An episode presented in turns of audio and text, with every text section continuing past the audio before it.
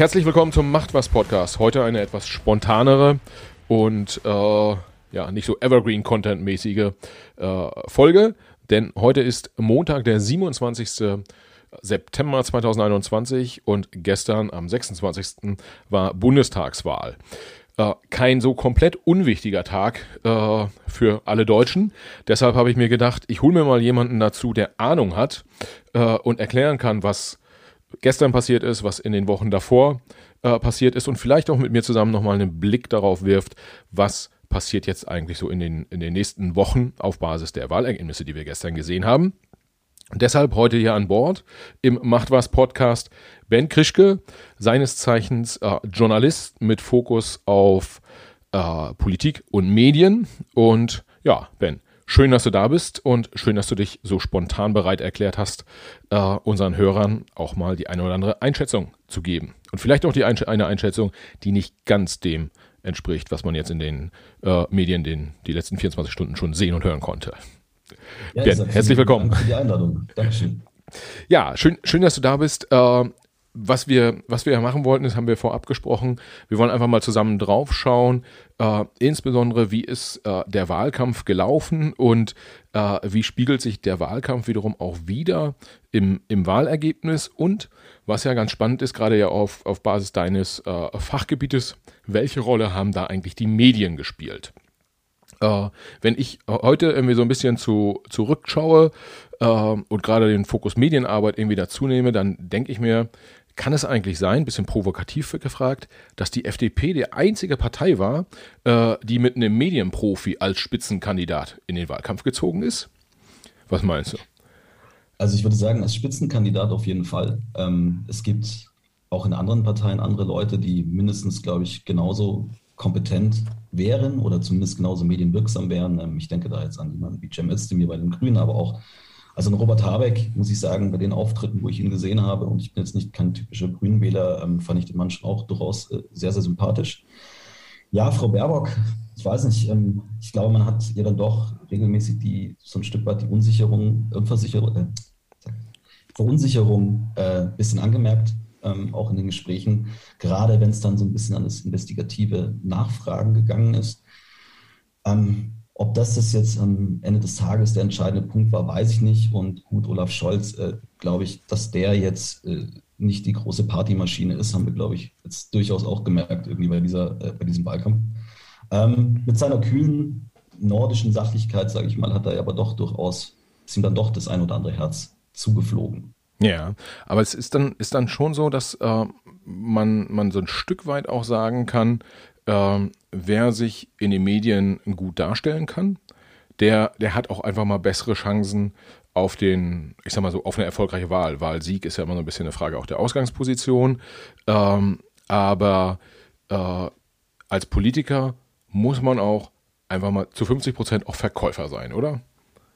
Ich denke schon, ja. Also es ist, kann mit Sicherheit nicht schaden, wenn man äh, ja eine gewisse Medienwirksamkeit hat und auch ein bisschen verkaufen kann. Es kommt aber natürlich auch so ein bisschen drauf an, was du von dieser Person erwartest. Also ich würde jetzt sagen, Karl Lauterbach zum Beispiel ist jetzt auch nicht ähm, der charismatischste SPD-Politiker, der da draußen rumläuft.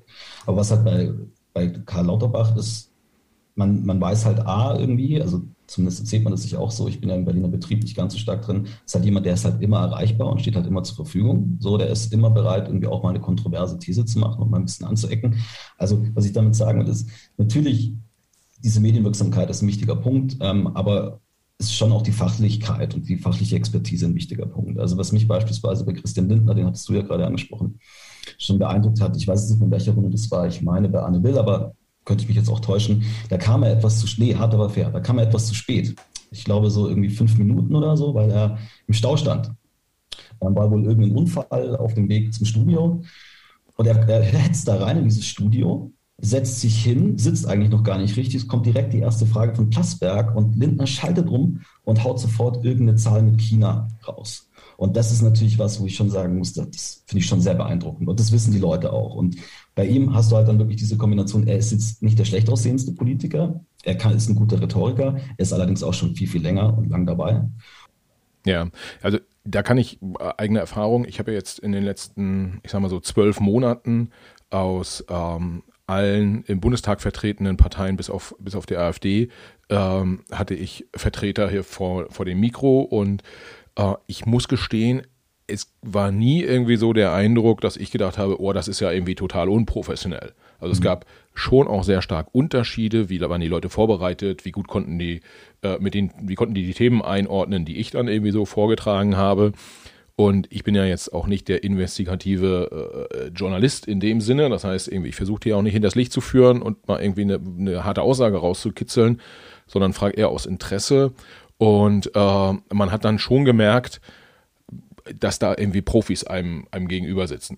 Das Qualitätsniveau auf Profiniveau wiederum, das hat aber doch durchaus auch nochmal äh, einen Unterschied gemacht. Also den, den Christian Lindner habe ich ähnlich erlebt, äh, wie du ihn, wie du ihn gerade geschildert hast. Das ging, das ging irgendwie ganz, ganz gut zur Sache, aber auch äh, einen Gregor Gysi von den Linken, die ja jetzt irgendwie mal ein richtig schlechtes Wahlergebnis auch aus eigener Perspektive äh, eingefahren haben, äh, ist halt auch ein Top-Profi und ein, äh, äh, so ein Jürgen Trittin, äh, der war schon auch Mikro an und dann war der auf Zack. Also das, das kann man, das kann man echt nicht, nicht wegdiskutieren. Äh, aber was, was ich mich halt gefragt habe, als ich so in den letzten Wochen ähm, das, das Thema beobachtet oder den Wahlkampf beobachtet habe, ähm, habe ich so auf der einen Seite habe ich mich gefragt, wie viel äh, macht eigentlich die Persönlichkeit aus und die Inhalte, die da, die da letztendlich gespielt werden? Und wie viel äh, machen, also wie viel liegt auch bei den Medien, wenn die Medien wollen, dass äh, oder die Medienmacher, Macherinnen wollen, dass jemand äh, eine Wahl positiver gestaltet oder wenn sie jemanden auch so gar nicht wollen. Mein Gefühl war, da gibt es schon auch da gibt es schon auch Abhängigkeiten. Also du musst als Politiker einen guten Draht zu den Medien haben. Ansonsten wird es halt auch echt schwer. Beispielsweise, vielleicht wirst du einfach auch mal wegignoriert und über dich wird nicht berichtet. Oder, weiß ich nicht, du lachst mal an der falschen Stelle und das wird dann permanent äh, äh, durch alle äh, Sendungen und über alle Websites dieser, dieser Republik gezogen. Also das gibt schon, oder? Ja, ja, das auf jeden Fall. Ähm, man sieht es ja, man sieht es ja auch ganz stark irgendwie bei den kleineren Parteien beispielsweise, die ja äh, vielleicht ähm, kann man darüber streiten, ob man jetzt die Freien Wähler besonders gut findet oder Volt oder andere, aber also je weniger du natürlich gerade als, als kleinere Partei in den Medien stattfindest, desto schwieriger ist es ja, eine gewisse Aufmerksamkeit irgendwie auf dich zu ziehen. Und ähm, bei den Großen ist es mit Sicherheit auch ähnlich, wobei man da mittlerweile schon auch sagen muss, ähm, ja, die Medien, also das Stichwort von der vierten Gewalt, ähm, haben natürlich nach wie vor einen, einen gewissen Einfluss auch darauf, vielleicht äh, auch auf, eine, auf ein Wahlergebnis. Ja, ähm, im Idealfall machen sie einen richtig guten Job so und äh, helfen irgendwie bei der Meinungsbildung. Wenn es nicht so gut läuft, dort ist gerade das, den Lacher angesprochen, irgendwie, dann wird sich vielleicht an Kleinigkeiten hochgezogen, die ich persönlich jetzt für ziemlich irrelevant halte in, in, in so einem Zusammenhang. Ähm, aber ja, klar, das ist auf jeden Fall ein Punkt. Ähm, wie gut sind die Sätze, die du sprichst? Ja, also ein Politiker, der wie gedruckt spricht, ist schon mal allein fürs Daily Business schon mal deutlich angenehmer. Wie viel Ahnung hast du wirklich? Aber wie sehr bist du auch in der Lage, beispielsweise Themen zu beschreiben? Ähm, man kann sich ja immer mal einen, einen Fachpolitiker auf irgendwie ähm, bei einem bestimmten Thema reinholen, sage ich mal Gesundheitspolitik. Wenn der aber nicht in der Lage ist, das so runterzubrechen und dieses Verständnis dafür hat, dass beim Leser da draußen er nicht mit Fachbegriffen um sich werfen kann, ähm, wird es schwierig. Und da, weil du gerade Gregor Gysi angesprochen hast, ist Gysi halt zum Beispiel jemand, der extrem stark ist. Ja, also Gysi ist, wenn er mit einem Journalisten spricht, der hat immer im Kopf, okay, ich rede, der Journalist selber ist quasi nur der Kanal und dieser Kanal bringt mich dann zum Wähler. Und deshalb bricht er, was der richtig gut macht, komplexe Sachverhalte immer wieder auf ganz, ganz alltägliche Beispiele runter, ja. sodass jeder sagt, ah ja, jetzt habe ich es verstanden. Aber wäre es nicht auch im, im Zweifel die Aufgabe des Journalisten, diese komplexen Sachverhalte, die vielleicht ein nicht so guter Politikverkäufer, also sage ich mal, irgendwie ein Fachpolitiker aus der zweiten Reihe, welche Partei auch immer, spricht über Verteidigungspolitik, über, über Gesundheitspolitik, was auch immer, ähm, wäre es da nicht der Job der Medien, das auch so verständlich aufzubereiten, äh, dass das letztendlich beim Hörer, Leser, Zuschauer, wie auch immer, so ankommt, äh, dass es verstanden wird? Ja, absolut. Also ich glaube, das ist tatsächlich sogar einer der, der Kernaufgaben ähm, der Medien. Also jetzt müsste man vielleicht, könnten wir im Anschluss nochmal ja. darüber diskutieren, wie meinen wir der Med die Medien eigentlich sozusagen. Aber klar, also das ist, das ist eigentlich ist das sozusagen einer der Kernaufgaben. was mir aufgefallen ist, oder was ich meine, was mir aufgefallen ist, ist, dass man sich schon sehr viel auch im Wahlkampf auf so, ich sag mal so, auf so Krimskrams äh, konzentriert hat. Also wenn Annalena Baerbock von der Bühne geht, äh, wo sie vielleicht irgendwie eine nicht Top-Performance abgeliefert hat und dann in so ein aus Versehen offenes Mikrofon nochmal so ein kräftiges Scheiße äh, reinbrüllt. Das hat ja schon irgendwie so ein paar Tage dann irgendwie nachgehalt in der Medienlandschaft und da frage ich mich halt, muss man, also wahrscheinlich muss man, wenn man über den Wahlkampf berichtet, da eine kleine Meldung machen, aber muss man dann versuchen, darauf auf, ihr, auf ihren Gemütszustand zu schließen und irgendwie, wie, wie, wie, wie konzentriert ist sie und wie, wie kontrolliert ist sie und kann sie noch Wahlkampf oder muss der Habeck jetzt einspringen oder so. Äh, das war eher, also für mich fühlte sich das eher an wie Entertainment und nicht wie Journalismus. Ja, bin ich, da bin ich aber durchaus bei dir. Also es ist, äh, da greifen dann, glaube ich, einfach gewisse, gewisse Effekte, also so Effekte wie jeder schreibt so ein bisschen auch vom anderen ab. Ja, ähm, was schreiben die anderen? Okay, dann guckt man, wie performt das. Und wenn dann online an den Zahlen irgendwie gesehen wird, da hattest du ja, glaube ich, auch mit Heiko Schumacher, vielleicht an der Stelle nochmal ein bisschen Werbung für diese Folge, die ich wirklich sehr gut fand, da ja auch drüber gesprochen, also diese Reflexe, die dann da greifen. Also man, man sieht dann, okay, das hat irgendwie mit dem Scheiße bei Frau Baerbock, das hat ziemlich gut geklickt. Jetzt gucken wir mal, ob wir das noch ein bisschen ein, zweimal, dreimal weiterdrehen können. Und da gebe ich dir völlig recht, da wird es dann absurd. Ähm, auch insofern, weil ich glaube, dass es nicht der Kern ist, wie, wie, wie eine politische Debatte A laufen sollte, beziehungsweise auch beobachtet werden sollte. Also mir, mir ging auch, ähm, darauf bist du ja, glaube ich, im Endeffekt hinaus, ich fand viele Themen auch zu oberflächlich, die dann so ein bisschen nach vorne gespült wurden und hätte mir bei anderen Themen deutlich stärker gewünscht, dass da äh, in die Tiefe gegangen wäre. Ähm, und das habe ich durchaus auch, auch selber vermisst ähm, bei dieser Wahl. Ähm, ja, ich habe mich halt gefragt, ähm, hat vielleicht und das ist jetzt nicht Wertung sozusagen im, im Politik- oder Programmsinne, äh, äh, aber hat vielleicht einen Olaf Scholz einfach stark davon profitiert, dass er gar also er hat so gar nicht polarisiert. Ihm ist irgendwie nicht kein Scheiße rausgerutscht. Er hat nicht aus Versehen an der Stelle gelacht, wo es ähm, äh, als von der Mehrheit der Deutschen als unpassend empfunden wurde. Und äh, was er so hatte, so Themen wie Wirecard, Cum-Ex und ja, die so ein paar wurden ja auch genannt. Äh, die waren vielleicht einfach zu komplex und zu schwierig, als dass man die in netten Häppchen äh, äh, verpacken und ihm sozusagen journalistisch um die Ohren hauen konnte. Das, also wie er quasi durch die, durch die Wahl oder durch den Wahlkampf gekommen ist. Es ist, glaube ich, schon ein Grund sozusagen, dass, dass die SPD jetzt da steht, wo sie jetzt steht, dass es ihm relativ unfallfrei gelungen ist. Also er hat jetzt einfach nicht diesen einen großen Fauxpas dabei der da jetzt irgendwie ausgeschlachtet werden könnte. Aber ich glaube, insgesamt ähm, wäre das als Erklärung auch ein Stück weit zu wenig. Ähm, der Punkt, wenn wir, wenn wir gucken, äh, ja, Olaf Scholz hat, ich sag mal, wenig Angriffsfläche äh, geboten im Wahlkampf. Äh, Armin Laschet war, was das angeht, nicht ganz so glücklich. Ähm, äh, Annalena Baerbock auch nicht. Ähm, es gab ja dann so zwischenzeitlich die, die Diskussion, soll Söder übernehmen für Laschet, ähm, soll Habeck übernehmen für Baerbock. Ähm, sowohl Söder als auch, als auch äh, äh, na, jetzt hatte ich, fast, fast Baerbock gesagt, als auch Habeck äh, sind ja absolute Medienprofis, würde ich mal, würde ich mal behaupten. Glaubst du, das hätte noch mal irgendwas gebracht? Also mal abgesehen davon, dass das historisch ja noch nie vorgekommen ist, dass ein Kanzlerkandidat durch den anderen ausgetauscht wurde, aber äh, glaubst du, hätte was geändert, wenn im Juli Habeck gesagt hätte, so, ich mache das jetzt hier mal, Annalena oder, oder, oder Söder auf der, auf der schwarzen Ebene?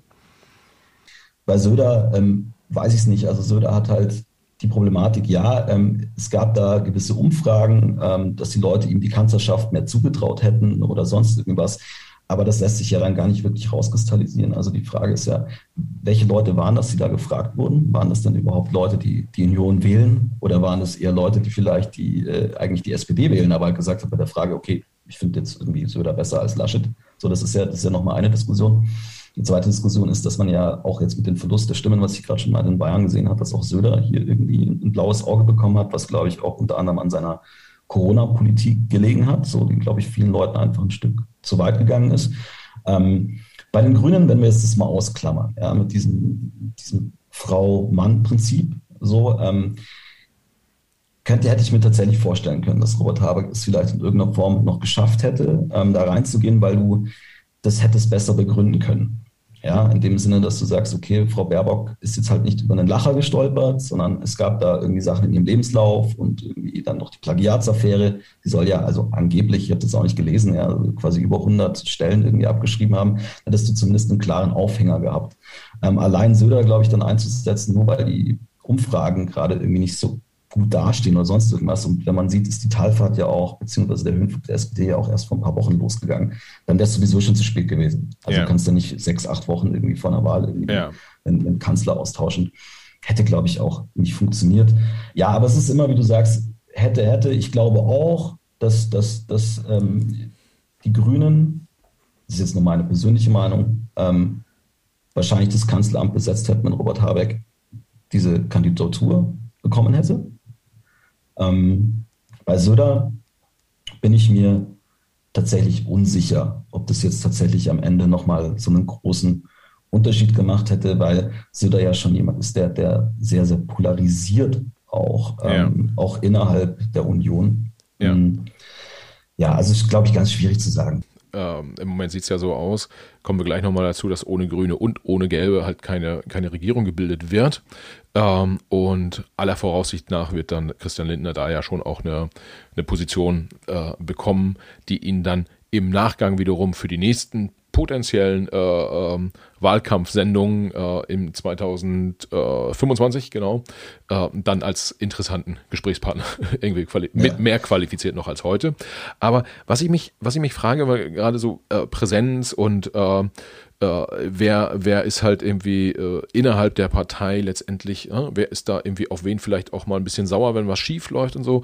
Was ich mich gefragt habe, ist, du hast in, bei bestimmten Parteien hast du, hast du Leute in den Medien, wo man auch jetzt zumindest gefühlt sagen würde, ja, ja, das sind auch die, die sozusagen die Macht in der Partei haben. Das sind auch die, wenn ich diese Partei wähle, die dann auch an den Schalthebeln der Macht dieser Republik sitzen. Äh, aber es gibt auch immer wieder Beispiele, und in dem Fall wurde in den Medien oder äh, haben die politischen Gegner das häufig so gemacht, dass sie gesagt haben, naja, bei der SPD ist halt so, der, äh, der Scholz steht da halt vorne und sagt, ich will hier Kanzler werden, aber äh, äh, an, an einem Arm irgendwie zieht Kevin Kühnert und im anderen Arm äh, von ihm zieht Saskia Esken und die steuern den beide so ein bisschen, aber treten halt nicht äh, äh in der Öffentlichkeit auf. Und ich habe mich halt gefragt, von den Politikern, die, die in den Medien sind, wer sind da eigentlich so die wirklich Mächtigen? Und gibt es im Hintergrund vielleicht einen, der, der, der dir aufgefallen ist, wo du sagst, kaum in den Medien, aber muss man auf jeden Fall irgendwie auf der, ähm, auf der, auf der Liste haben. Und ich drehe es mal um. Es gibt ja auch Politiker, die sehr stark in den Medien sind, zum Beispiel den Karl Lauterbach, äh, wo ich gefühlt sagen würde, der hat über seine Medienpräsenz wahrscheinlich schon auch eine gewisse Durchschlagskraft, aber ist der jetzt in der Partei so ein mächtiger Bündnisschmieder und Themenvoranbringer? Weiß ich nicht so genau. Oh, ganz schwierig, ganz schwierig zu sagen. Also äh, schon hat ja jeder so ein bisschen ein Stück weit seine Rolle. Also die nahe, naheliegendste Antwort, weil du gerade meintest, das mit dem, ähm, wer zieht im Hintergrund so ein bisschen die Fäden, ähm, ist natürlich jemand wie Kevin Kühnert beispielsweise, glaube ich, der einfach äh, durch, durch die Jusos und, und was er da mobilisiert hat ähm, und damals geschafft hat, ja, dass Olaf Scholz nicht Parteivorsitzender wird, sondern diese, diese Dame und der Herr, den irgendwie, die niemand kannte vorher. Aber das ist sicherlich, sicherlich eine Person, die, die einen großen Einfluss hat. Interessant wird die Frage, wie groß ist der Einfluss von Frau Esken und Herrn Borjans und Kevin Kühnert jetzt nach dieser Wahl? Weil ich glaube, ein Olaf Scholz wird den Teufel tun und sich da irgendwie in den Staub werfen. So. Und ähm, auch er hat mit Sicherheit seine, seine Leute, ähm, die, die, die hinter ihm stehen und für ihn da sind. Ähm, ja, schwierig. Also das Problem ist ja als Journalist, äh, vor allem wenn man, wie ich, eher verstärkt eher aus weniger aus dem Investigativen, sondern eher quasi aus dem Blick, wie findet Politik in Medien statt, wer tritt da auf, jetzt zu sagen, okay, wer es da nicht aufgetreten hat, aber es hat, spielt aber eine total wichtige Rolle, irgendwie so. Also es gibt sicherlich bei der Union Leute, irgendwie wie, wie Brinkhaus und andere, ähm, die schon irgendwie auf jeden Fall Einfluss haben. Ähm, wie groß der aber am Ende des Tages dann tatsächlich ist, ähm, wage ich, wage ich schwer zu sagen, was aber halt sicherlich auch daran liegt, ich meine, wir haben irgendwie 16 Bundesländer Ähm, die Union ist in 15, also mit der, mit der CDU und mit der CSU in einem Bundesland. Und da gibt es natürlich dann ganz unterschiedliche Interessen und Typen. Und ähm, es wird sicherlich interessant, wer da irgendwie jetzt quasi noch so vielleicht hier und da doch noch nach oben gespielt wird, den man gar nicht so auf dem Schirm hatte, weil er vielleicht bisher eher Daily Business gemacht hat, irgendwie da war, irgendwie ähm, ja und halt einfach seinen Job gemacht hat und jetzt vielleicht auch mal einen Anspruch äh, äh, quasi formuliert. Also wer bei Armin Laschet beispielsweise schon äh, durchaus eine wichtige Person ist, ist halt der Nathaniel Laminski. Laminski, das ist ja auch so ein bisschen sein, seine rechte Hand letztendlich. Dem wird relativ viel zugetraut, auch für die Zukunft noch. Ähm, das ist zum Beispiel einer von der Sorte, der hat sich, der hält sich im Hintergrund, macht da irgendwie offensichtlich einen guten Job. Wobei jetzt natürlich mit Armin Laschet jetzt, wo er nicht Kanzler wird, wahrscheinlich ähm, schwierig, äh, was dann mit ihm ist. Aber das wäre jetzt so jemand, der mir beispielsweise einfallen würde. Ich sage, ja. den hat man, hatte der, die normale Person in der Regel nicht auf dem Schirm, hat aber quasi einfach weil er so nah dran ist an der Person und weil er halt so ein bisschen auch die, die Strippen dann in die Partei hineinzieht, halt einen großen Einfluss. Großen Einfluss hat natürlich auch immer jemand wie ein Generalsekretär, ja, egal ob das jetzt ein Paul Ziemiak ist irgendwie oder ein Markus Blume jetzt bei der CSU. Das sind natürlich auch Leute, die jetzt nicht zwangsläufig, gut, Ziemiak vielleicht eher, aber sind Markus Blume, ja, also den siehst du jetzt nicht so oft irgendwo in einer Talkshow sitzen. Ja. ja ähm, hat auch mit der CSU zu tun vielleicht, aber das ist mit Sicherheit auch eher, der jetzt nicht sofort ganz krampfhaft äh, die Rampe sucht, sondern vielleicht irgendwie hat eine Zeit lang mal einen Podcast und so und macht halt sonst irgendwie einen guten Job. Ja, ich habe ähm, tatsächlich äh, bei dem, bei dem ähm, äh, Thema, wer ist, ja, wer ist präsent und wer hat Macht, ich muss gestehen, vielleicht ist es auch irgendwie äh, mein Nichtblick damals gewesen, ähm, 2017, als dann bei den Jamaika-Koalitionsverhandlungen oder bei den Sondierungsgesprächen, was ja war, da wurde dann häufiger Robert Habeck äh, auch befragt und ich muss gestehen, 2017, 2016 äh, hatte ich den nicht so auf dem Zettel, dass der irgendwie schon auch eine durchaus machtvolle Position äh, bei den Grünen irgendwie ja, dann auch damals schon hatte. Das äh, ist mir als äh, politikinteressierten Bürger tatsächlich irgendwie so durchgerutscht. Ja, da, den habe ich da das erste Mal dann wahrgenommen in den, in den Medien so, so stark ja, zumindest. Ja, das ging mir genauso. Also ich auch, auch ähm, ich saß neulich mit meiner Freundin zusammen und dann meinte sie so zu mir, du, wann hast du eigentlich das erste Mal von Annalena Baerbock gehört? Ja. Und so, und dann musste ich echt so ein bisschen in mich gehen und ich kann dir jetzt kein konkretes Datumszeichen nennen, auch selbst damals, äh, als, als die Parteivorsitzende geworden ist. Ich weiß nicht, ob das dann auch so schnell bei mir irgendwie im Kopf angekommen ist, weil die Grünen ja damals, ja, sie waren ja jetzt vier Jahre lang die kleinste Oppositionspartei letztendlich und da war das Thema einfach noch nicht so groß. Und so, so richtig, richtig auf dem Schirm habe ich zumindest Frau Baerbock eigentlich erst so, als es wirklich dann an die Frage der Kanzlerkandidatur ging und plötzlich die Grünen man gesehen hat, so mit welchen Prognosen oder Wählerumfragen und das Thema Klimaschutz alles hochgeploppt ist, so, da habe ich die eigentlich erst, glaube ich, gefühlt das erste Mal so richtig, richtig wahrgenommen. Ja. Ähm, und das ist schon interessant auch. Also wie Leute so gefühlt aus so einem Nichts kommen und sich dann doch in relativ schneller Zeit ähm, ein gewisses Standing erarbeiten können. Ob sie dann im Endeffekt am Ende des Tages, hat man jetzt bei Frau Baerbock gesehen, den in sie gesetzten Hoffnungen wirklich gerecht werden, ist ja dann wieder eine andere Diskussion. Aber ja, ich glaube, also, es liegt mit Sicherheit auch daran, dass ähm, Parteien, die Parteimitglieder werden immer weniger im Großen und Ganzen. Ja, also die Grünen bekommen Zuwachs und so, aber die großen Parteien, ähm, da sterben so ein bisschen Leute weg, um es jetzt mal irgendwie ein bisschen härter zu sagen. So ähm, viele von der alten Garde, ja, äh, bei der Union sage ich mal so Leute wie Schäuble oder so, die haben halt irgendwann mal ausgedient. Ja, und dann natürlich muss man da jetzt irgendwo ein Stück weit eine, eine junge Garde ähm, bekommen. Und das ist schon auch was, was alle Parteien irgendwo auch verstanden haben, dass man das jetzt mal so an der Zeit ist, einfach also mal durchzukehren und mal zu gucken, wen haben wir dann noch so als Talent irgendwie im Köcher oder so. Ja. Also auch so jemand wie Konstantin Kuhle von der FDP zum Beispiel. Den hatte ich von gefühlt vor zwei Jahren auch nicht auf, auch nicht auf dem Schirm. Ja, woran das liegt, kann ich dir jetzt auch nicht sagen. Aber da gibt es ganz, ganz viele Beispiele von, ja. von jungen, aufstrebenden Leuten, die irgendwie hochkommen. Wie gesagt, ob sie dann am Ende was draus machen, ist halt eine andere Diskussion. Ja, ähm, du hast gerade in dem jetzt eben äh, vor ein paar Sätzen gesagt, ähm, Politiker 1 ja, könnte äh, äh, machtvoll werden, wenn Politiker 2 Kanzler wird. Politiker 2 war Armin Laschet. Ähm, und hast gesagt, der wird aber nicht Kanzler. Jetzt äh, frage ich mich, Stand heute ist es ja rechnerisch möglich, auch wenn die ähm, äh, CDU so rund anderthalb Prozentpunkte hinter der SPD liegt, äh, kann er trotzdem ein Jamaika-Bündnis schmieden und sich damit dann ähm, äh, quasi plump gesagt von Grünen und FDP zum Kanzler krönen lassen. Jetzt frage ich mich allerdings, können, wir, äh, können, können die Medien, also so wie du sagst, irgendwie äh, Laschet wird es nicht werden. Äh, welchen Einfluss glaubst du, haben die Medien auf diese Entscheidung? Kann das sein, dass äh, Armin Laschet einfach schon auch, weil er von den Medien abgeschrieben ist, eine deutlich schlechtere Ausgangsposition hat. Also ich sag mal so, der hat, äh, gestern ging ja dann auch direkt am Sonntagvormittag äh, durch die Medien, dass er seinen Wahlzettel falsch gefaltet hatte, so dass man erkennen konnte, was er äh, was er gewählt hat. Habe ich jetzt auch inhaltlich nicht als irgendwie ganz großes Drama äh, empfunden, aber es ging, es war komplett überall und äh, für mich gefühlt wurde er dann so ein bisschen so als Dödel dargestellt, der nicht mal seinen Wahlzettel richtig zusammenfalten kann.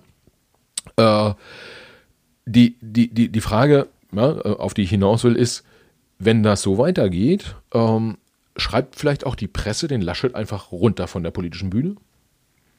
Ich glaube, dass also jetzt, ähm, jetzt wo die Wahlen durch sind, ähm, die Rolle der Presse ist meines Erachtens nach während der Bundestags, also während dem Wahlkampf ist die noch, noch, darf man nicht unterschätzen, so auch die Bilder, die dann so passieren. Aber ich glaube, jetzt sind wir an einem Punkt, jetzt sind die Wahlergebnisse da. So, jetzt, jetzt kann man da irgendwie auch nach innen auch nicht mehr so wirklich was schönreden. Und ich glaube nicht, dass, dass, dass du quasi jetzt als Journalist ähm, quasi jetzt noch große Möglichkeiten hättest, da irgendwie reinzuschreiben. Also das sind jetzt Prozesse, die laufen jetzt intern ab.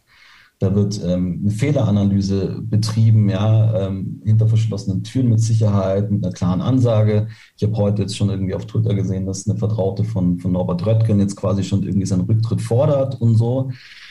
Also ich glaube, jetzt, je mehr sozusagen sich jetzt Leute bei Laschet, um jetzt einfach mal beim, beim Laschet zu bleiben, so, sind ja alles andere noch andere Themen, ähm, je mehr Leute sich jetzt quasi auch offiziell und öffentlich quasi ihm den Rücken zuwenden, desto schwieriger wird es für ihn, ähm, im Rennen zu bleiben. Und ich kann mir ehrlich gesagt nicht vorstellen, dass die Union angesichts dieses Wahlergebnisses, und sie sind nun mal nur zweitstärkste Kraft geworden, tatsächlich den Kanzler stellen. Okay, das heißt, das ist einfach so, äh, im Prinzip sitz, sitzen die ähm, äh, Mandatsträger sozusagen jetzt im Haus und ob da draußen irgendwie der, der mediale Sturm äh, wütet oder nicht, ist so ein bisschen egal, weil die sitzen in, in, ihrem, in ihrer abgeschlossenen Kapsel und äh, können da jetzt die Verhandlungen machen. Na, egal, egal, würde ich sagen, ist es nicht, aber es ist, glaube ich, schon deutlich, also es spielt schon eine größere Rolle, sozusagen, was da jetzt intern abläuft und wie sich quasi auch der ein oder andere Unionspolitiker jetzt auch öffentlich äußern wird. Und ähm, wenn jetzt ähm, Frau Demuth in dem Fall, also die Vertraute von, von ähm, Norbert Röttgen, sich quasi jetzt schon äh, öffentlich zu Wort meldet, quasi auf Twitter und schon quasi einen Rücktritt fordert, dann wird sie jetzt nicht die Letzte sein. Ähm, und da ist, glaube ich, jetzt schon was losgetreten, dass sie jetzt auch so ein bisschen entlädt bei vielen, glaube ich, die sowieso von Anfang an gedacht haben, Armin Laschet äh, wäre der falsche Kandidat. Da haben sich jetzt Schäuble und ein bisschen die alte Garde bei ihm noch durchgesetzt. Aber jetzt sind die Argumente weg. Ja. Also es gibt einfach keine Argumente mehr für Laschet.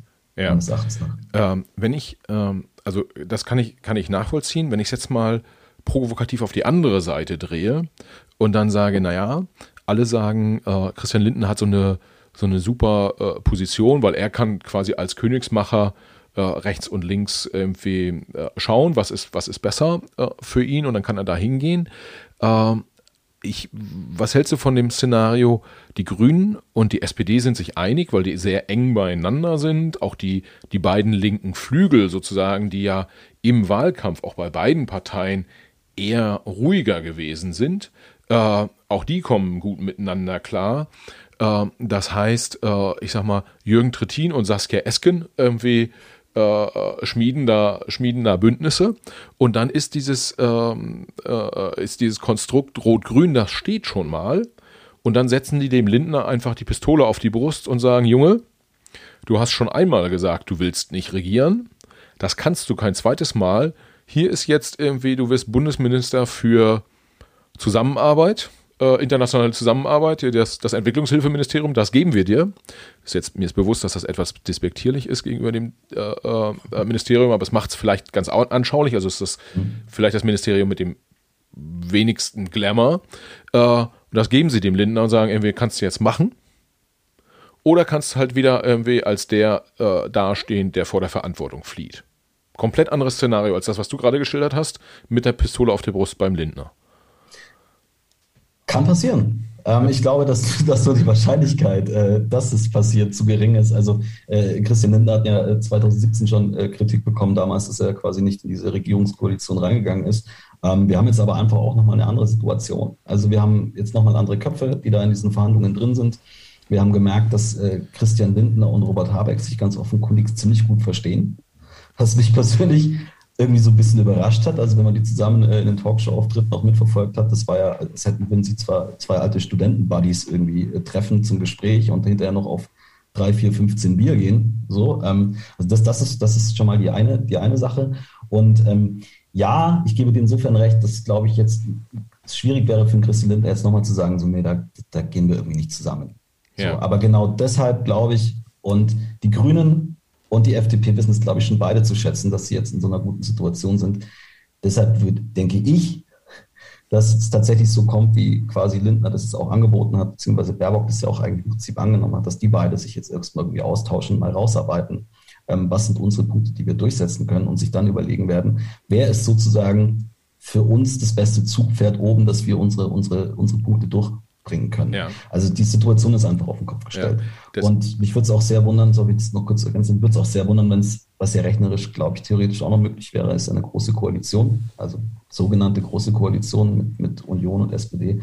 Und das fällt halt einfach meines Erachtens nach als Option irgendwie komplett raus. Das kann ich mir gar nicht vorstellen. Ja, ähm, das heißt, im Prinzip würde das ja die, die Theorie äh, bestätigen, Christian Lindner ist der wahre Wahlgewinner. Ja, also der hat über den Erwartungen performt, äh, kann sich jetzt ein Ministerium aussuchen, seine Partei steht hinter ihm, also anders als bei allen anderen Kandidaten, äh, äh die, da, die da irgendwie eine Rolle spielen in der Regierungsbildung, äh, kann der sich komplett auf eine geschlossene Partei verlassen. Das ist ja nicht mal bei Annalena Baerbock irgendwie der Fall. Ähm, heißt, der schläft heute Abend dann wahrscheinlich gut ein, es sei denn, mein Negativszenario tritt ein. Was ich glaube tatsächlich, was aber äh, dafür spricht, dass du recht hast, ist, dass äh, auch ein Kevin Kühnert, den, den Christian Lindner jetzt schon hat, auch heute im Laufe des Montags versucht anzuschießen, medial, indem er dessen Wirtschaftspolitik als äh, irgendwie Voodoo äh, irgendwas äh, bezeichnet hat. Ich habe jetzt Voodoo-Programm, genau. Das Wirtschaftsprogramm der, der FDP sei ein Voodoo-Programm. Äh, Im ersten Moment habe ich gedacht, warum macht der, macht der Kevin das, äh, da so einen potenziellen Partner zu verprellen? Aber vielleicht ist es tatsächlich so, dass er die Stärke von Lindner sieht und versucht, da einfach mal gegenzuschießen. Ich glaube, ihm geht es ein bisschen, sorry, wenn ich das so slapp ausdrücke, aber ich glaube, ihm geht schon so ein bisschen der Arsch auf Grundeis. Ja, also jetzt hat man irgendwie geschafft, quasi äh, irgendwie Boyans und Esken da irgendwie zu installieren. Ja, hat quasi Olaf Scholz ein bisschen vorgeschickt. Eigentlich hat ja auch keiner wirklich geglaubt, dass er das irgendwie wird, ja, äh, mit dem Kanzler. Und jetzt hat plötzlich ein Olaf Scholz irgendwie diese Mehrheit geholt, was, was sie, glaube ich, echt überrascht. Und jetzt ist plötzlich auch noch ein Christian Lindner da und eine Annalena Baerbock oder die Grünen und die FDP, die sich jetzt irgendwie super gut verstehen. Das ist das, was ich gerade meinte. Ähm, das glaube ich da jetzt schon und deshalb schießt er meines Erachtens noch auch gegen die FDP jetzt schon direkt, dass da einfach eine gewisse Angst da ist, dass man das, diesen Linksrutsch, den man jetzt quasi wirklich akribisch so ein Stück weit vorbereitet hat, sich äh, der SPD oder einen weiteren Linksrutsch könnte man sagen, ähm, das sieht da jetzt ein bisschen die Fälle davon schwimmen. Ja, ja. Und ähm, ich glaube, es ist für das Land besser, dass es so ist, wenn dann eine, diese, diese Dreierkonstellation kommt. Das ist jetzt aber quasi weniger meine professionelle als meine persönliche Meinung. Ähm, aber das wird noch sehr interessant werden, weil ich glaube nicht, dass äh, jemand wie Lindner tatsächlich am Ende des Tages zulassen wird, dass jemand wie Kevin Kühnert da ähm, quasi, beziehungsweise sich dagegen stemmen wird, dass jemand wie Kevin Kühnert eine entscheidende Rolle spielt. Und man darf ja nicht vergessen, Kevin Kühnert ist damals ja Olaf Scholz auch in den Rücken gefallen in ja. dieser Wahl. Und im Prinzip wäre das jetzt, ich weiß nicht, wie viel Bock ein Olaf Scholz auf Rache hat, aber jetzt ist sozusagen zumindest die, die, die Machtverhältnisse plötzlich andere. Und da könnte ich mir auch gut vorstellen, dass jemand wie Olaf Scholz sagt, so, jetzt pass mal auf, Herr Kühnert, Kevin, so, ähm, du hast mir damals das und das gemacht, jetzt brauchst du jetzt, kommst du jetzt erstmal zu mir und jetzt sagst du mir mal, was du willst und dann entscheide ich, ja. wie, weit, wie weit ich dir da entgegenkomme. Also super spannende Konstellation gerade, finde ich. Und Siehst da, du das denn? Was denkst du denn, was am Ende da rumkommt? Mh, mm, ehrlicherweise, ich glaube auch, dass es diese Ampelkoalition geben wird. Ich glaube tatsächlich, dass, äh, und da kommen die Medien wieder ins Spiel, ähm, dass es auch darauf ankommt, wie dieses Szenario nach außen verkauft werden kann und wie man nach außen Druck aufbauen kann. Also glaube ich, dass äh, Christian Lindner Lust hat, äh, mit Kevin Kühnert am äh, Kabinettstisch zu sitzen. Ganz, ganz sicher nicht. Äh, hat Christian Lindner in der Öffentlichkeit viel Kredit äh, den er aufbrauchen kann, indem er sagt, ich bin diesmal auch wieder nicht dabei, äh, weil irgendwie ich will nicht schlecht regieren. Auch nicht. Ich glaube, der ist gezwungen, äh, tatsächlich die, da in die Regierung zu gehen. Es sei denn, äh, einer der anderen Parteien macht ganz, ganz, ganz äh, schlimme Anschuldigungen, äh, ganz schlimme, vor, stellt ganz in Anführungs, also ja, irgendwie ist ja immer eine Frage der, der, der Bewertung, aber äh, wenn der Kühnert jetzt sagen würde, äh, wie er mal gesagt hat, irgendwie dieses Thema, wir wollen BMW enteignen. Mhm. Und das schreiben wir jetzt in den Koalitionsvertrag. Ist jetzt sehr hypothetisch und bewusst ein nicht realistisches Beispiel. Aber sollte sowas passieren, dann könnte der Lindner natürlich immer sagen, ja, tut mir leid, also da konnte ich jetzt echt nicht mitmachen, ja, also äh, dann kann er sich nochmal zurückziehen. Ähm, und äh, letztendlich würde das wiederum ja bedeuten, dass es auf eine, auf eine große Koalition hinausläuft in irgendeiner Form und das will ja irgendwie keiner. Deshalb halte ich das Szenario auch für, für sehr unwahrscheinlich. Ähm, ich frage mich halt tatsächlich so ein bisschen, wie kriegt der Olaf Scholz das hin, in seiner Partei tatsächlich auch dann die unterschiedlichen Strömungen zu steuern? Und ich frage mich auch ein Stück weit, ohne dass ich die Grünen so gut von innen kennen äh, tue, äh, wie machen die das mit den, mit den Streu äh, inneren Strömungen? Weil ich habe heute äh, tatsächlich auch gelesen, dass der größte Teil der Neuen, also die haben sich ja innerhalb der letzten vier Jahre, äh, haben die ihre Mitgliederzahl verdoppelt und die neuen Mitglieder sind halt hauptsächlich eher so dem linken Flügel zuzuordnen. Ich glaube, der linke Flügel der SPD und der linke Flügel der, äh, äh, der Grünen kann mal so 0,0 mit dem anfangen, mit den Themen anfangen, die Christian Lindner wichtig sind. Und wahrscheinlich ist es eine, eine Managementfrage. Ja, wie gut können die Führungsspitzen der einzelnen Parteien äh, die Themen managen und vielleicht auch, äh, wie stark kann ein Christian Lindner die äh, liberal-soziale äh, äh, äh, Positionen, die, die da in der Partei vielleicht eine Rolle spielen, auch nochmal ein Stück weit mit nach vorne stellen und das auch wiederum dann äh, den linken Flügeln der anderen beiden Parteien verkaufen, als wir sind irgendwie auch, wir, wir haben auch Schnittmengen. Ja, mögen sie noch so klein sein. Also das, ja, lange Rede, kurzer Sinn. Die Kunst liegt darin, Schnittmengen zu finden und diese, so klein sie auch sein müssen oder sein können, nach, nach außen darzustellen, zu verkaufen und äh, allen irgendwie ein gutes Gefühl zu geben. Ja, ja, klar. Also im Endeffekt klar. Es geht ja, es geht ja immer, immer irgendwie darum, irgendwie ein Stück weit Schnittmengen zu finden. Aber wir haben ja auch, wir haben ja auch gesehen, irgendwie, also nehmen jetzt mal als Beispiel ähm, die schwarz-grüne Regierung in Österreich. Ja. Ja, auch, auch, auch dort ist bei, bei den Grünen logischerweise, wenn man sich das, ich habe das so ein bisschen verfolgt in den letzten Jahren auch, was mich einfach ein bisschen interessiert. München, Bayern ist ja auch relativ nah dran.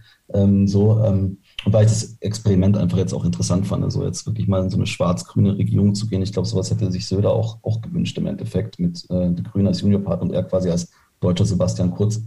Ähm, dort hat es beispielsweise halt schon gezeigt, dass diese radikalen Strömungen halt dann einfach abklingen ein Stück weit, ja, dass, dass, dass die radikalen, dass, dass die radikalen ähm, Forderungen leiser werden, weil ähm, wenn es nämlich daran geht, du kannst, wenn du in der Opposition bist oder so, kannst du immer viel fordern, kannst du immer viel machen, aber wenn es dann, wenn es dann mal ans Liefern geht, dann, dann hast du halt nochmal ganz andere Voraussetzungen, die du dann irgendwie erfüllen musst. Ja, dann kannst du ganz anders gemessen werden. Insofern, ich gebe dir recht, so natürlich ähm, sind haben die, die Grünen auch äh, sind, sind irgendwie äh, Teil noch, noch links, wobei ich nicht sagen würde, dass die Grüne linke Partei sind, aber das wäre jetzt nochmal vielleicht eine andere Diskussion. Hm. Und ja, natürlich sind bei der SPD die Jusos extrem stark, aber ich glaube, auch das funktioniert nur bis zu einem, bis zu einem, gewissen, einem gewissen Punkt.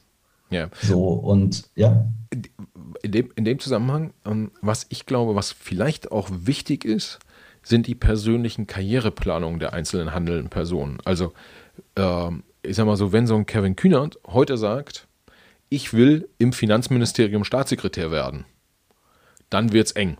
Ja, äh, äh, wenn der aber sagt, ich bin so jung, für mich ist total okay, wenn ich jetzt hier in der Fraktion eine wichtige Rolle spiele und ähm, äh, gehört und gesehen werde ich ja sowieso, also in den Medien, ja, bin ich ja äh, aufgrund meiner Art ähm, äh, und meiner Position sowieso immer präsent.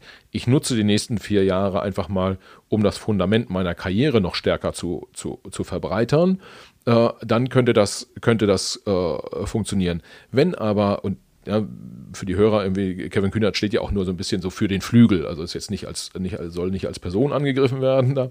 Ähm, aber wenn jetzt aus seinem Umfeld alle an den Kabinettstisch streben und dort äh, äh Politik machen wollen. Dann wird es, glaube ich, dann wird's, glaube ich, schwer. Also es ist so ein bisschen so die Frage, äh, wo sieht sich eine Saskia Esken in den nächsten vier Jahren? Als Parteivorsitzende weiterhin oder vielleicht als Bildungsministerin? Ähm, der, der Norbert Walter Borjans, äh, wo sieht er sich? Parteivorsitzender oder Finanzminister? Äh, ähm, und, und das Gleiche gilt wahrscheinlich auch für, äh, für Leute wie, äh, keine Ahnung, den Jürgen Trittin. Sagt er, ich war schon mal Minister und ja, das, das brauche ich nicht wieder. Oder wäre er gerne wieder Umweltminister und strebt dann damit äh, an den Kabinettstisch und möchte sich da dann irgendwie mit Christian Lindner streiten. Ich glaube, das ist ein, ein ganz, ganz wichtiger Punkt. Und äh, dabei ist noch gar nicht berücksichtigt, wie die, ich sag mal so, aktuell diskutierten Leute wie äh, Habeck, Baerbock, Lindner, alle, alle die, was für Positionen die letztendlich da äh, karrieretechnisch einnehmen wollen. Das ist ja auch nochmal eine Herausforderung, die wahrscheinlich gar nicht so klein ist, um sie zu lösen. Ja, also ich, also bei den einzigen, wo man es jetzt quasi schon, schon, schon von vornherein weiß, zu sagen, die so ein bisschen buhlen, ist halt äh, Lindner mit Habeck um die Frage des Finanzministeriums. So, die wurde jetzt auch irgendwie schon gestellt, aber auch da kann man sich ja irgendwie einig werden. Ähm, es gibt Sicherheit mit dem, Herrn Lindner auch noch ähm, andere mögliche Ministerinnen, also Posten sozusagen, die er gut ausfüllen könnte oder würde. Ähm, dann wird es dieses Klimaministerium wahrscheinlich geben, ähm, wenn das zusammenkommt in irgendeiner Form, wahrscheinlich nicht mit dem großen Vetorecht oder mit diesem großen Einfluss, wie sich das äh, die Grünen irgendwie gewünscht hätten, aber dann wäre sozusagen vielleicht ja schon irgendwie auch äh, Frau Baerbock dann irgendwie verräumt. Ähm, ja, und dann wird es ja eh langsam so ein bisschen, so ein bisschen eng. Also ich wüsste da nicht, wo jetzt quasi da wirklich jemand wie, wie, wie ein Kühne, ist Kevin Kühnicap, wollte ich jetzt gerade sagen, das ist sein Twitter-Name, äh, deshalb äh, kurz im Hintergrund, ähm, wo der da jetzt nochmal konkret hinstrebt. Bei ähm, Frau Esken kann ich es dir auch nicht sagen. So. Also ich, ich weiß nicht, was die Frau so vorhat. Ja, ja. also ich, ich finde sie halt auch ist total schwer greifbar. Ja. Ähm, ähm, also ich, es hat sowas, sie hat was sehr Beamtiges irgendwie. Also ich weiß nicht, ob sie jetzt tatsächlich jemand ist, der irgendwie da, weiß nicht, es gibt ja auch nur eine Handvoll Ministerien so. Und dann mal so zu überlegen. Wie gesagt, vielleicht kommt ja auch jemand um die Ecke, den wir, den wir aktuell noch gar nicht so wirklich auf dem Schirm haben. Und Olaf Scholz hatte ja, wenn ich das richtig erinnere, auch ähm, schon mal so ein bisschen anklingen lassen, dass ich auch durchaus vorstellen könnte, manche Posten gar nicht so sehr mit Parteimitgliedern zu besetzen, sondern eher mit, mit Experten. Okay. Ähm, aber ob das noch, ob das jetzt irgendwie noch irgendwie aktuell ist, das weiß ich jetzt ehrlich gesagt nicht. Okay, das, das wird spannend.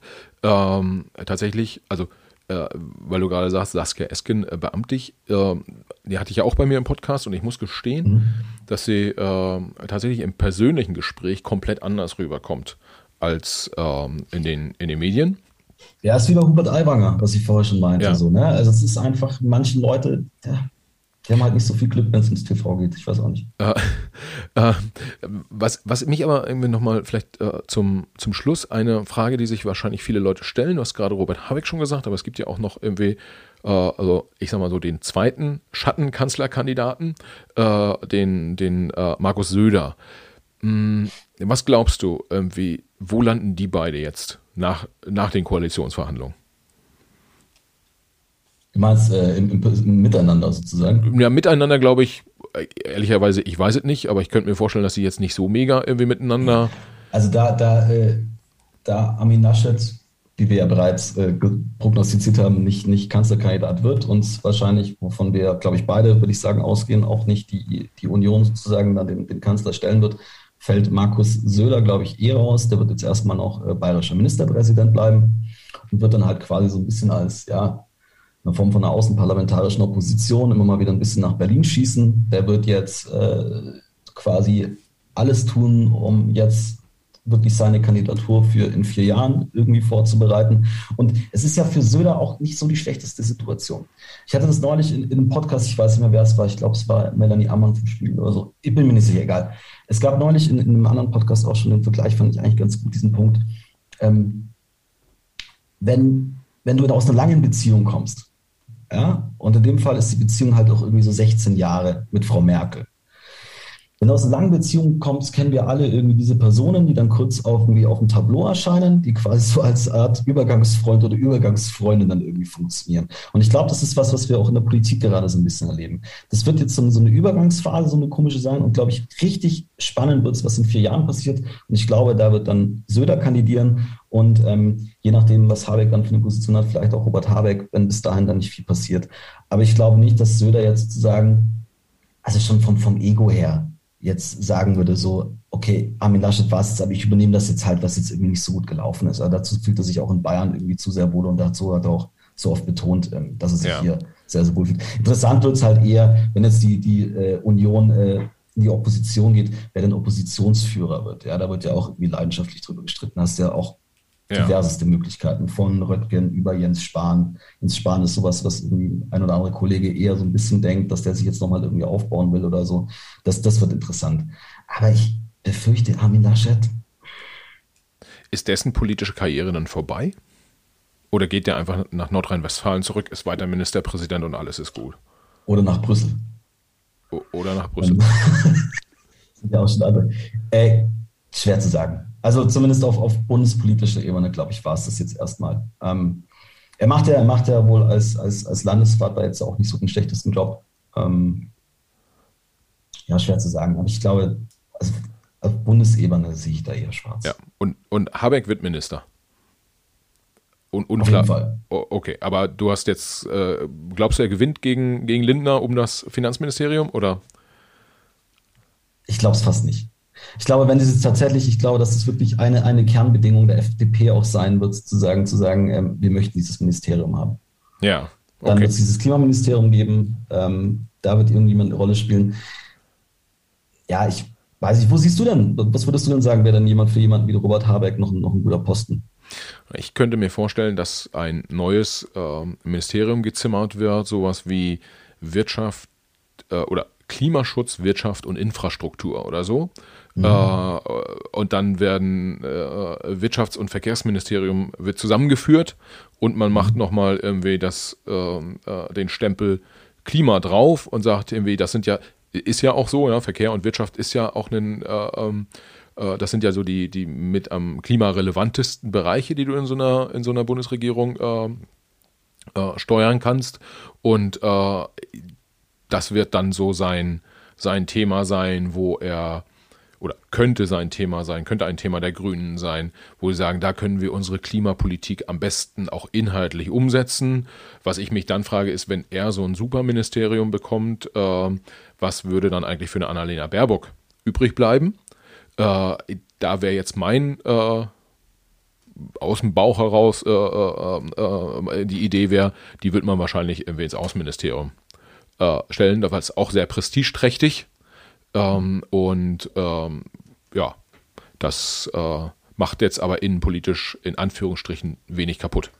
Sollen wir das jetzt noch bewerten, diese Karriereoption für Sie, oder sollen wir jetzt einfach Nein, also ich, ich, ich, ich, muss, ich muss sagen, wenn ich, wenn ich mit 40 Außenminister gewesen wäre, hätte ich schon gesagt, irgendwie, egal wie es gelaufen ist, ja, mit hoch und runter, aber ist auf jeden Fall äh, eine politische Top-Karriere. Das ähm, äh, würde ich jetzt, na, man kann, man kann ja auch immer äh, die Themen so von oben runter betrachten oder von unten nach oben. Und na klar, wenn du mit irgendwie, ich glaube bei 28 Prozent waren so die Umfragewerte und dann hast du, wir haben ja vorhin gesagt, viele handwerkliche Fehler gemacht. Äh, dann kann man natürlich auch sagen, Mensch, ist jetzt auch so ein gefühlter Misserfolg hier. Auf der anderen Seite äh, massiv Stimmen dazugewonnen. Äh, erste weibliche grüne Kanzlerkandidatin. Ähm, ja, irgendwie Partei hat viel draus gelernt.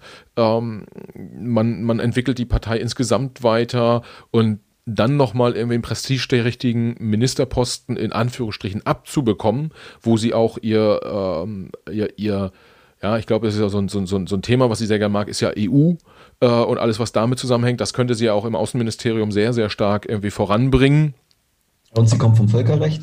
Genau, also ich würde das jetzt auf keinen Fall negativ sehen, jetzt irgendwie mhm. für, die, für die persönliche Karriere von, von Annalena Baerbock. Und äh, vielleicht auch an der Stelle, äh, weil es manchmal ja so ein bisschen despektierlich rüberkommt, irgendwie, wenn man dann über die äh, Politiker spricht und was sie da so machen. Und ich glaube, äh, dass dort bei den, und deshalb ja, mache ich ja auch diesen Podcast mit vielen Politikern, da sind die wenigsten halt die, die diesen Klischees entsprechen. Mhm. Die sind da nur im Bundestag, um irgendwie Geld zu verdienen und Politiker sind irgendwie alle korrupt und irgendwie arbeiten nicht viel und völlig unabhängig von der Partei. Äh, wie gesagt, die, die, ich hatte jetzt ja die, die äh, bis auf eine alle schon hier im Podcast und ich habe dann niemanden kennengelernt, wo ich sagen würde, also der oder die, die machen es jetzt wegen der äh, äh Diäten, die sie da, die sie da kriegen, oder der oder die macht's weil sie einfach so machtgeil ist. Also das, das hatte ich bei keinem und ich hatte schon wirklich sehr unterschiedliche Leute hier vor dem, vor dem Mikro. Äh, nichtsdestotrotz, man soll sie natürlich auch äh, kritisieren. Das ist ja irgendwie auch, also jetzt, ich bin ja nicht der äh, äh, Profi-Journalist, aber du und deine Kollegen, euer Job ist es ja schon auch, sie zu kritisieren. Das finde ich auch gut. Ähm, aber, aber ja, wie gesagt, irgendwie. Ja, also ich glaube, ganz, ganz ohne Bock auf Macht, so geht es natürlich nicht, nee. weil es wäre auch irgendwie ein bisschen, bisschen, bisschen seltsam, wenn ich sage, ich gehe in die Politik, aber ich möchte bloß keine Macht. So, ja, absolut, das, absolut, absolut. Aber ich, ich gebe dir, geb dir da völlig recht und das ist übrigens auch ein Ding, wo ich sage, ähm, deshalb finde ich es dann auch so schade, wenn dann jemand wie ein Armin Laschet, egal was man ihm persönlich als Kanzlerkandidat hält, aber dann so aufgeknüpft wird, bloß weil er im falschen Moment lacht. Ja. Auch bei, bei Frau Baerbock, Plagiatsaffäre ist nochmal noch mal ein anderer Punkt, aber auch da hatte ich manchmal dann schon das Gefühl, ähm, jetzt ist vielleicht auch mal wieder gut. Ähm, und ja, ich, ich glaube, man, man soll das schon, schon auch zu schätzen wissen, ja, dass es da echt Leute gibt, die wirklich dann äh, ganz, ganz wenig schlafen, wenn sie mal in gewissen Positionen sind. Ich meine, Frau Merkel hat nicht umsonst gesagt, auf die Frage, was machen Sie denn, wenn Sie jetzt äh, nicht mehr Kanzlerin sind, hat sie gesagt, ich schlafe erstmal aus. Ja. So, weil es schon ein tougher Job ist und ähm, natürlich wirst du ständig irgendwie beschossen und wenn du was gut machst, dann kriegt man es irgendwie nicht so mit, weil es den Leuten vielleicht zu so kompliziert ist, aber wehe, du machst mal eine Kleinigkeit falsch, dann äh, ist irgendwie die Hölle los. Und da glaube ich, täte auch, ja, das ein oder andere Medium, ohne da jetzt irgendwie konkrete Namen zu nennen, ganz gut daran, da vielleicht mal ein bisschen zurückzufahren und zu sagen, okay, vielleicht widmen wir uns eher der sachlichen Ebene, anstatt dass wir uns jetzt in meinen Sachen hochziehen. Ben, das ist quasi ein super Schlusswort. äh, ja, bin ich, bin ich bei dir und ähm, insgesamt ja, einfach mal ein bisschen mehr miteinander reden und äh, einander ein bisschen mehr zuhören, würde wahrscheinlich da auch dem, dem Klima, also nicht nur dem Klimaklima, sondern dem Klima in der Republik gut tun. Äh, ich habe mich gefreut, dass du, dass du heute hier an Bord warst und wir mal die, die Bundestagswahl und das Drumherum äh, besprechen konnten. Hat mir, hat mir riesig Spaß gemacht. Wir werden jetzt direkt mal äh, loslaufen und den äh, äh, Podcast fertig basteln, damit wir den dann auch direkt am Dienstag früh, dem 28. ist es dann, ja genau, äh, September veröffentlichen können und dann, äh, ja, die Hörer, die uns jetzt hören, haben ihn ja dann schon durchgehört, quasi. Äh, vielen Dank an die, an die Hörer auch an der Stelle. Und ich sage dir vielen lieben Dank für die Einladung. Gerne sehr, wieder. Sehr gern.